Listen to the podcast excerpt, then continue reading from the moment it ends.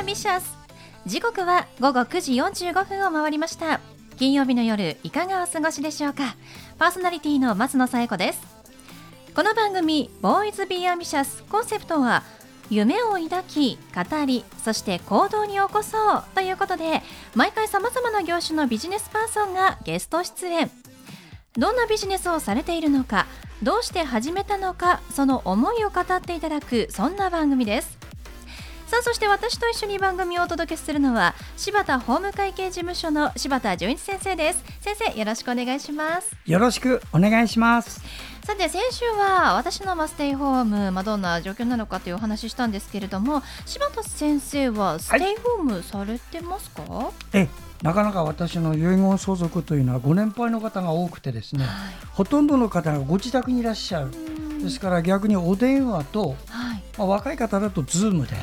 お話をするということで、うん、事務所に張り付きで事務所からそういうのやってますね。あそうですよね、はい、まあ、いつまで続くのかというかあの解除された後もやっぱり急激に皆さんがこう外出したりとかあの開放感を持って行動してしまうと、はい、やっぱり第2波が、ね、怖いというふうにも言われておりますから、まあ、少しは、ね、こう様子を見ながら皆さんも、あの体調を崩さないようにお過ごしいただければなと思います。それでは第9回ボーイズビーアンビシャススタートです。この番組は遺言相続専門の行政書士柴田法務会計事務所の提供でお送りします。それでは先生今夜のゲストのご紹介をお願いします。はい今夜のゲストは株式会社アーク代表取締役の木村元井さんです。木村さんこんばんは。よろしくお願いします。こんばんは。よろしくお願いしますさて木村さん株式会社アークということですがどんなお仕事をしていらっしゃる会社さんなんですか？はい、えーと、CM とか映画の、えー、空撮をしたりですとか、はい、あとはドローン自体を作るような、えー、開発だったり点検だったりとか、そんなことやってます。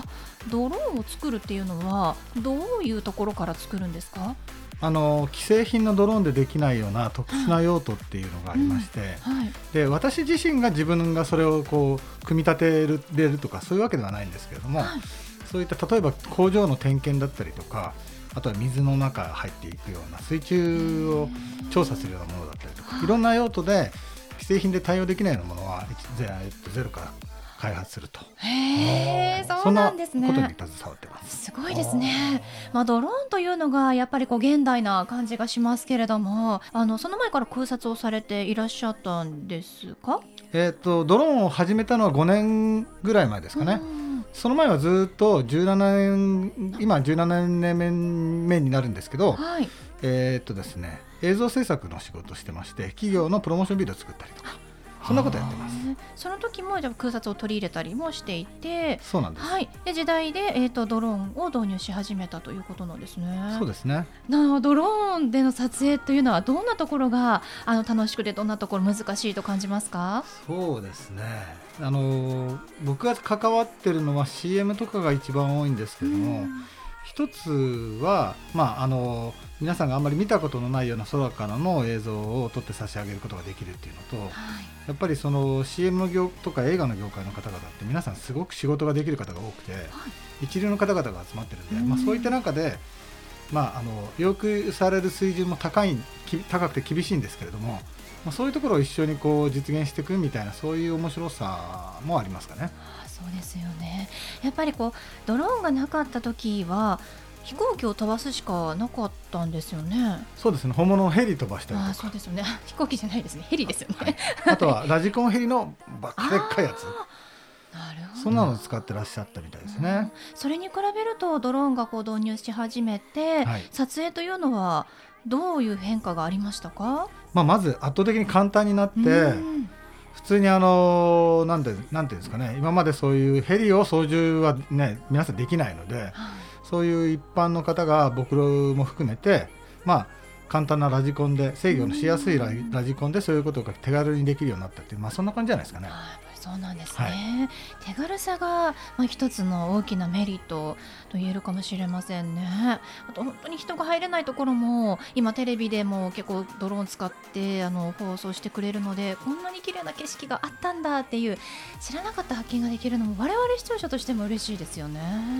そうですね、この木村さんはどうしてあの空撮ですとかドローンでのお仕事を始めようと思われたんですか？はい。えー、っとたまたまですね企業のプロモーションビデオを作る案件で、まあ、空撮が必要になってですね工場を取るのに、うん、で自分でやってみようかなと思って、まあ、軽い気持ちであの最初に買ったのが買った、まあ、あの初心者用の機体みたいなのがあったんですけども、はい、でそれ買ってからすぐ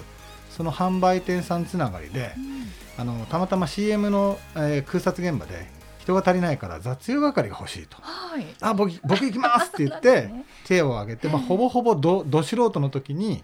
その現場に入れていただいてでまああのドローンが世間をざわつかせる前の話だったんで、はい、はい、で現場で初めてそういう、えーと、空撮の撮影現場を見てこれはすごいことになるなと。いうふうに思いまして今からだったら自分も間に合うかもしれないみたいなね。それですごくワクワクして。でその時に撮影されてた方にまあ弟子にしてくださいみたいな感じで。はい、でただでもいい。何でもやります。お願いしてそのチームに無理やり入れてもらったみたいなね。ベテランさんがいっぱいいらっしゃるチームだったんですそんな感じです。そうなんですね。いやでも新しいこと始める。あのその意欲がすごいですよね。誰でもやりますからって柴田先生。やっぱそういう気持ちがいやあのね木村さん私もお付き合いしてるんですが、うん、仕事に対する意欲は半端じゃないからね、うん。本物だからもう。ありがとうございます。今の、もうフレーズで伝わりましたもん。非常にね、謙虚な方だからね、あまりこう大きいこと言わないけど、あのすごいドローンのもやってるんですわ、実は。すごいですよ。このドローンを飛ばすって、あの結構そのまあ落下の事故なんかも聞くので、はい、厳しくなっているというふうにも聞きますが今す、ね、許可がほとんど必要なんですか？飛ばすのには。えー、っとあのインターネット上で、まあ、Google マップみたいなもので、はい、あのどこが飛ばしちゃいけないとかどこがこういう制限がかかってるっていうのが全部見れるんですね。そうなんでそれを見て、えー、まあどこ何の規制もないような例えば田舎の河原の広いところだったりとか、はい、えー、と山だったりとか、うん、そういうところで、えー、飛ばせるところはあるんですよ。じゃそういうところで練習をしないとですね。はい、そうですね。まあ、まずはあのスクールに通って、ちゃんとインストラクターさんと、あのそのドローンの飛行場みたいなね、そういう飛ばしていい場所がありますんで、はい、そういったところであの1日とか2日のそういう、えー、初心者向けの講習受けるっていうのが一番いいと思います。やっぱり最初やみくもにただ飛ばせばいいわけじゃないですものね。そうですね。スクールがあるんですね。しかも1日2日の短期間でえー、練習ができるということですもんね。はい、いいですね。はい、ぜひいいと思います。まあそういうのが結局は一番早道っていうか、そうですね。はい、我流でやるよりも、もうおっしゃる通りだと思います。あの始めようと思っている方はぜひあのまずはねスクールで学ぶというのがいいかもしれませんね、うん。はい、ただどんな機体を、あのー、使ったらいいのかっていうのは全くわからないんですが今ドローンっていうのは、まあ、どれくらいのサイズでこうどれくらいの金額で買えるものなんでしょうか？安いものは多分、えー、っと数万円、うん、あのもっと安いトイドローンって言われるようなおもちゃもあるんですけども、うん、まあ、家の中で飛ばすぐらいだったらそういったものも、うん、えー、使えると思いますし、まあ、数千円ぐらいからそういったものもあります。でも外で飛ばすと風でどっか飛んでっちゃったりとかしてなくしてもったいないことになっちゃうんでなので今は手のひらサイズぐらいのものでもすごく高性能のものが、まあ、数万円程度出てますね。そうなんですね。はい、まあじゃあ本人がまあどういう用途でどのくらい使いたいかによって、まあ変わるということですよね。そうですね。木村さんがあのお仕事を一緒にされているそのクライアントさんっていうのはどういう方がいらっしゃるんですか？そうですね例えば、えー、っと広告代理店さんから CM の制作を依頼されて作る CM 制作会社さんが、まあ、一番その、まあ、メインのお客様で、あとは、えー、っと企業のプロモーションビデオを作ってらっしゃるようなそういう動画制作の会社さんだったり、えー、っと広告でグラフィックデザインをされているようなところだったりとか。その辺がお客様になりますね。そうなんですね。はい、でもしかしたら木村さんの会社で撮った、うん、えー、撮影シーンが CM とかで我々見てるかもしれませんね。あ、多分そうだと思います。あの私仕事柄ね高齢者の人の付き合いが多いんですけど、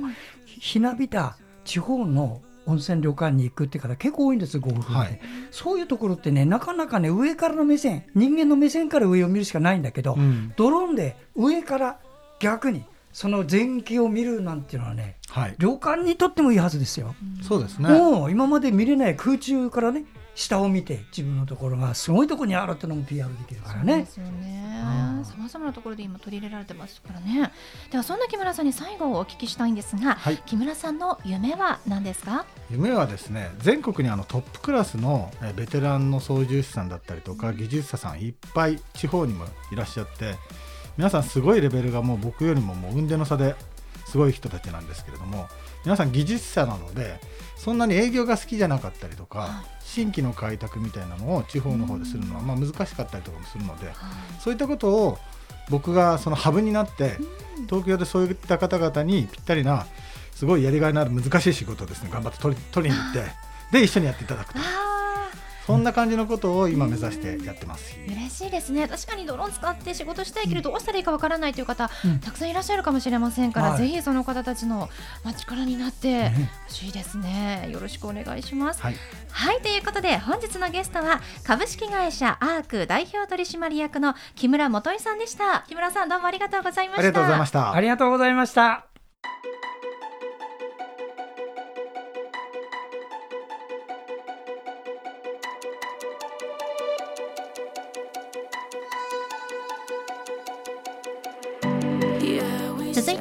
柴田先生のワンポイントアドバイスです。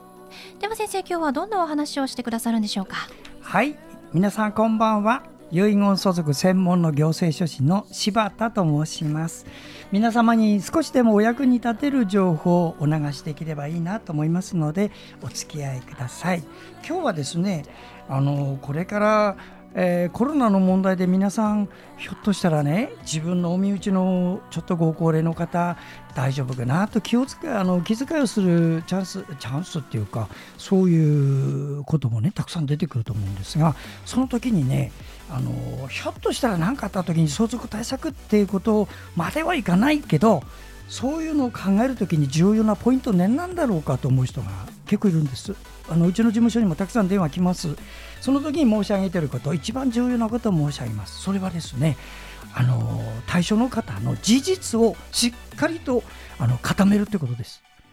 思いとかじゃなくてうやむやになってないでね。その方と聞いてその方はお一人で住んでるのか財産がどれくらいあるのかまた借金が隠れた借金どれくらいあるのかそういうことをねご本人といろいろまとめて整理しておかれることをお勧めしますね。あの何がなくてもねこういうことがその方のこれからの振り返りの人生にもお役に立つんじゃないかなと思います。そういうことを一つご紹介したいと思います。これはね、具体的に言いますよ。お父さん亡くなって、それでお母さんがいらっしゃる。そのお母さんに子供たちみんなが相続させたという方がいるんですがそのお母さんが5歳だったんですわ。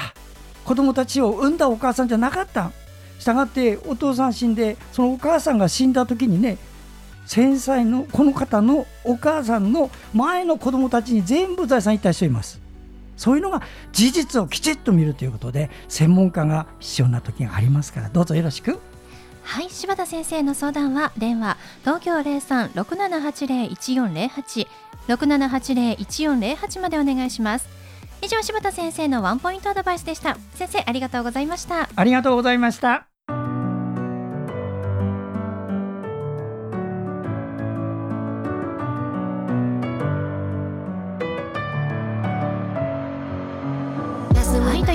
お送りしてきましたボーイズビーアンビシャスいかがでしたでしょうか？本日のゲストは株式会社アーク代表取締役の木村元井さんでした。まあ、ドローンを使った撮影のまあ普及ですとかあのいろんな方にまあつなげていきたいというお話をしてましたけれどもドローンを使って仕事をしたいけれどどうしたらいいかわからないという方えぜひ株式会社アークさんのホームページご覧ください。それではまた来週この時間にお会いしましょう。お相手は松野彩子と。柴田純一でした。それではさようなら。さようなら。